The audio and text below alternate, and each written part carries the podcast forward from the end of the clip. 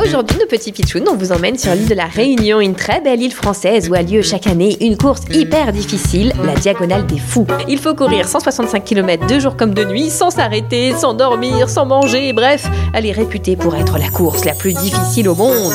On va se poster là, à côté de la ligne d'arrivée, pour voir passer les premiers gagnants. Poussez-vous, madame. On reste bien derrière la ligne. Euh, oui, bien sûr, monsieur, vous faites partie de la sécurité de la course Exactement. Ma mission, c'est de veiller à ce que tout se passe sans encombre à l'arrivée des participants. Oui, bien sûr, c'est bien que vous soyez là. Oh, regardez, quelqu'un qui arrive sur la piste, c'est sûrement... Hop, hop, hop, on se pousse là, monsieur. Qu'est-ce que vous faites là? On ne reste pas au milieu. Non, mais je crois qu'en fait, c'est... Poussez-vous, j'ai dit. Les coureurs vont arriver. Vous êtes en plein milieu. C'est pas vrai, ces gens qui ne respectent rien. Allez, hop, on vous pousse de la piste et arrêtez de vous agiter dans tous les sens. Bah, enfin, qu'est-ce que vous faites, monsieur de la sécurité? Il faut pas le pousser de la piste, il a un dossard. Un dossard à mince alors, c'est un participant. Oui, et c'est même le gagnant de la course. Laissez-le passer vite, sinon à cause de vous, il va perdre. Oups, toutes mes excuses, monsieur le gagnant.